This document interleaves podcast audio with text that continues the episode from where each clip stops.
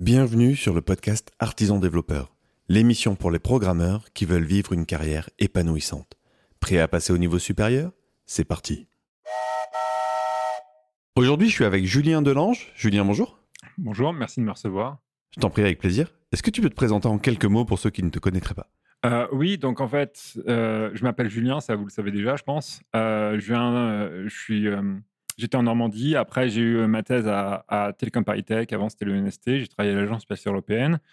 Et euh, dans le domaine de la tech, j'ai travaillé à Amazon Web Services et, euh, et Twitter. Et maintenant, j'ai ma propre euh, compagnie qui s'appelle le Co-Inspector. Et justement, le but de, enfin, le sujet de cet, cet épisode, c'est de raconter un petit peu ton aventure entrepreneuriale. Ça fait quoi de lancer une startup aux US Euh, en fait, euh, au, au début, au début, je me suis dit, euh, la startup, ça va être un, side business, un truc que je vais faire à côté après, après que je reviens du boulot. Et puis en fait, assez rapidement, je me suis rendu compte que c'était pas, c'était pas tenable. En plus, à l'époque, je travaillais à Twitter, j'étais aussi enseignant à Northeastern University, donc j'avais déjà deux boulots et puis il y avait le boulot de la startup. Donc au début, je bootstrappais, c'était marrant, mais, mais assez rapidement, si on veut vraiment faire un business qui tienne la route, vaut mieux s'y euh, attacher à, à plein temps. Et alors justement, le fait d'être aux US, qu'est-ce que tu as trouvé de... Est-ce qu'il y a des choses qui te paraissent plus simples, plus faciles? Tu me parlais du- d'un site que tu d'une levée que tu étais en train d'envisager. On est sur des ordres de grandeur qui sont, qui sont différentes, quoi. Ouais, alors déjà, il y a, y, a, y, a, y, a une- il y a une différence totale entre la France et les États-Unis. C'est-à-dire qu'en fait, euh, en, en France, si tu veux, euh, si tu veux euh, créer une boîte ou, ou- ou embaucher, en général, ça va te prendre des mois. Euh, D'ailleurs, il y a un développeur en France euh, qui critiquait beaucoup l'administration française, qui s'appelle Daniel Glasman, euh, qui développait sur tout ce qui était Mozilla, Xul. Et en fait, il a complètement raison. C'est-à-dire qu'aux États-Unis, si tu veux faire une boîte, tu payes 100 dollars, tu vas sur un site web, c'est torché. En France, je pense pas que ce soit aussi simple. Euh, il me semble qu'il y avait des procédures simplifiées, mais quand j'habite en France, c'était pas euh, aussi simple. Pour embaucher des gens aux US, c'est très simple. Pour les payer, c'est aussi très simple. C'est vraiment le processus, il est vraiment là pour faciliter la création d'en- d'entreprise. Après, il y, a la, il, y a, il y a la dimension dont tu parlais, c'est en fait euh, l'accès euh, l'accès au, au, Au financement. Au financement, ouais. Et euh, comment tu vas financer ta boîte? Et en fait, j'étais j'étais chanceux. j'ai été accepté à Techstars, qui est euh, un accélérateur, et, euh, et j'étais ac- accepté à Techstar Boulder, qui est quand même euh, le, le- le plus connu. En fait, c'est un peu la maison mère Techstar. Et en fait, Techstar, quand tu rejoins Techstar, ils te donnent 120 000 dollars. Ok. Et donc, en fait, ils te donnent 120 000 dollars, dont euh, 20 000 en échange de 6 de la boîte. Puis après, ils te donnent 100 000, qui est ce qu'on appelle une convertible debt, que tu vas repayer plus tard quand tu vas lever des fonds. En fait, Techstar, ils font, euh, ils font un pari sur toi. C'est-à-dire qu'en fait, ils te prennent, ils te disent Je parie que ce mec-là, il va faire une boîte. Donc, euh, il va faire une boîte qui va être euh, successful. Donc, en fait, ce pari-là, c'est qu'il parie sur le profil de, de comment dire, enfin en tout cas c'est ma, ma compréhension, hein. il parie sur le profil de l'entrepreneur et derrière donne tous les outils et le coaching nécessaire pour, pour réussir. En France, on voit que ça commence à arriver. Bah oui, les, les- les accélérateurs arrivent avec, avec très exactement Ouais. le même business model. Ça fait quelques années qu'ils sont là. Euh, par contre, euh, je, je pense pas qu'ils te filent un, un petit un chèque comme ça. Et, euh, et assez vite, j'ai l'impression que, en tout cas, toi, tu as, su percer, tu as su même du seed, c'est-à-dire vraiment de la, de la- une des premières levées. Tu vas taper en millions, là où en France, on est plutôt sur de la dizaine de milliers d'euros avec des business angels ou de la centaine de milliers d'euros avec, euh, avec des, ouais, du seed. Parce que 120 000 dollars aux US, c'est pas non plus une masse d'argent, quoi. Tu, tu vis pas une année avec ça, non? En fait, ça dépend, ça dépend comment tu vois le, co- comment tu te structures. En fait, moi aujourd'hui, avec euh, avec 120 000, j'ai à peu près une année de, de, runway. Euh, mais en fait, il faut voir que moi, je me paye pas aujourd'hui. J'ai pas, euh, j'ai pas besoin, j'ai pas, j'ai pas eu envie de me payer. En fait, vraiment, ce que j'ai vraiment eu envie, c'est de construire une équipe qui va durer. Et, euh, et j'ai voulu construire une équipe qui soit pas euh, typiquement euh, l'équipe Tech Bro où tu vas avoir deux, deux autres développeurs qui vont être aussi français. Je veux une équipe avec une diversité d'opinions, avec des personnes qui, sachent, qui savent ce que c'est que de construire une, une, une compagnie. En fait, j'ai embauché quelqu'un en Colombie, j'ai embauché quelqu'un aux, aux États-Unis, et pour le moment, ça me, ça me donne de, assez, de, assez de flexibilité au niveau financement. Après, euh, là, jusqu'à présent, on va, enfin là, pour le moment, on va, on va sûrement lever, euh, lever des fonds dans, dans deux à trois mois. La raison, c'est parce que maintenant, on a assez de retours. on a des mentors qui sont là, on a des investisseurs qui sont là, qui, qui qui veulent qu'on aille vers une direction et c'est une direction que l'on veut prendre aussi. Donc en fait, il y a une synergie sur comment, euh, comment on voit la, société évoluer. Et là, bon, bah, quand tu es d'accord sur euh, comment on va attaquer le problème, la seule chose que tu veux, c'est avoir des fonds et puis commencer à embaucher pour, euh, pour vraiment bosser dessus. Quoi.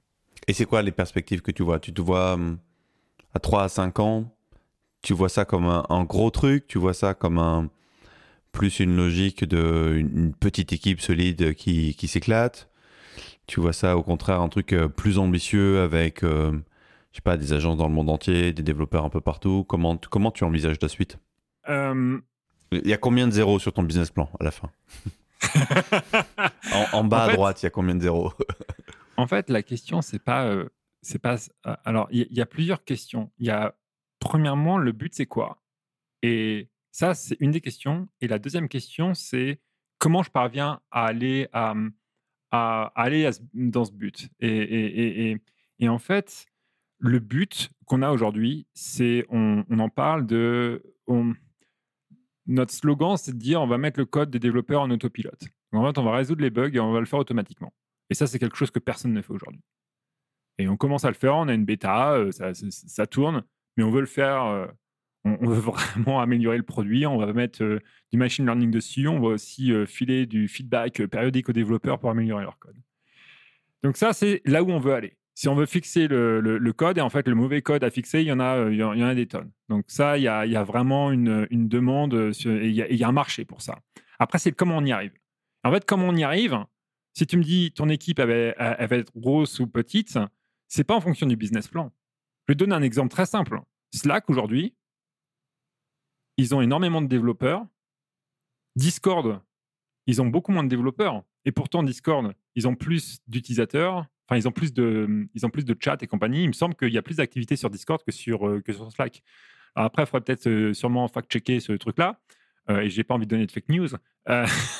mais, mais, mais il me semble que Discord est très actif. Et, en fait, si tu regardes uniquement le nombre de développeurs, c'est c'est bien moindre que, que Slack. Donc en fait, j'ai pas envie de grossir trop vite parce qu'en fait, quand tu grossis trop vite, tu vas perdre en vélocité aussi et, et, en qualité. Je suis intimement convaincu par ça. Je l'ai vu sur beaucoup d'équipes d'ingénierie et je veux vraiment me focaliser sur la qualité et pas la quantité. Après, bon, on va embaucher, c'est clair. on va sûrement embaucher et aux US et en Colombie et en France parce que c'est là où tu as de très bonnes, euh, très bonnes communautés. Aux US, c'est là où je vis. Euh, en Colombie, tu as une communauté JavaScript qui est énorme. En France, tu as, euh, une qualité de développeur au niveau théorique. Au niveau machine learning, tu as des cursus qui sont excellents. Donc, c'est là où je pense que je vais me développer. Et pas parce que vraiment il y a du marché, mais parce qu'il y a des compétences. C'est super intéressant. Et ce que j'entends, c'est une vision produit super forte, en fait. Et c'est sur cette vision produit super forte, en ce moment, je lis le, je lis les bouquins de Marty Kagan sur justement la vision produit soit Inspired ou Empower. Et c'est euh, assez édifiant. Et ce que, tu, ce que tu me dis là, tu vois, le fait de dire comme ça, voilà, on a une vision produit forte qui est d'aider à résoudre les bugs automatiquement. Je trouve ça tellement puissant, en fait, ça, te donne un vrai, pourquoi, une vraie incitation à rentrer dans le projet et à se développer. Je trouve ça super cool, en fait. Bah, en, fait, au niveau marché, pourquoi, avoir un produit fort? En fait, c'est une, euh, une, question qui revient souvent. C'est qu'en fait, tu as deux moyens d'adopter le logiciel. Soit tu vas avoir un produit qui est génial, les développeurs adorent, et en fait, ils vont l'adopter dans leur boîte. Un exemple, Slack. Les développeurs, ils ont commencé à l'utiliser et, en fait, organiquement, ils sont, euh, c'est venu dans les entreprises. Ta deuxième approche, c'est d'aller voir des CEO, des CTO et de leur vendre le produit et là, l'adoption, elle va se faire du haut. C'est-à-dire que le CTO, il va arriver, il va dire au développeur, tu dois utiliser ça. Mais on sait très bien que ça marche pas. Ouais, plus, ou moins, ouais. C'est plutôt rare que ça marche bien, ouais. Ça peut marcher dans certains cas. Mais en fait, le problème avec cette approche-là, si tu prends cette approche-là, c'est qu'en fait, tu vas devoir payer une force de vente pour aller prospecter chaque CEO, CTO. Donc en fait, tu vas devoir payer des commerciaux qui vont aller voir faire des démonstrations et bon, ces gens-là, il faut que tu les payes et puis il faut que tu leur donnes une, commission. Si tu as un produit qui est très fort, tu vas avoir une adoption par les développeurs et naturellement, ils vont venir acheter ton produit. Et en fait, c'est quelque chose qui est euh, au niveau produit, il faut vraiment que tu saches comment tu vas, comment tu vas vendre. Tu as des produits qui peuvent pas se vendre par du, euh, par, en, attaquant par le bas. Hmm tu as des produits, ça, ça, peut juste pas marcher en fait. Les produits HR et compagnie, par exemple, tout ce qui va être Workday, euh, tu vois, euh, rarement les développeurs euh, vont utiliser Workday pour gérer leur HR, tu vois. Pour, hmm. mais, mais par contre, des outils comme Slack, c'est des outils qui, qui, vont être utilisés ou GitHub. Aujourd'hui, tu, lances, tu, tu, lances une boîte, où est-ce que je mets mon code? Je pense que, tu, vois, en France, on dirait, on dirait c'est vite répondu, quoi.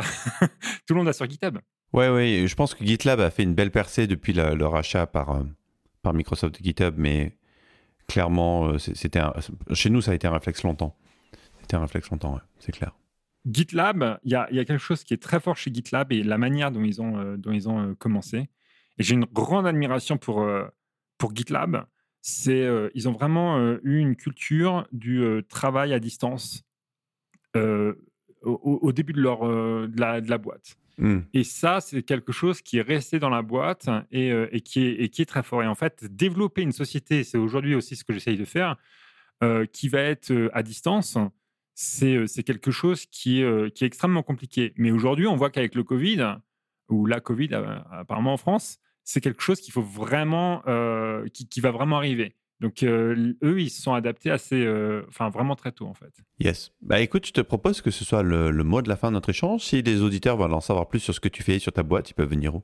Euh, Donc, Code Inspector, code-inspector.com.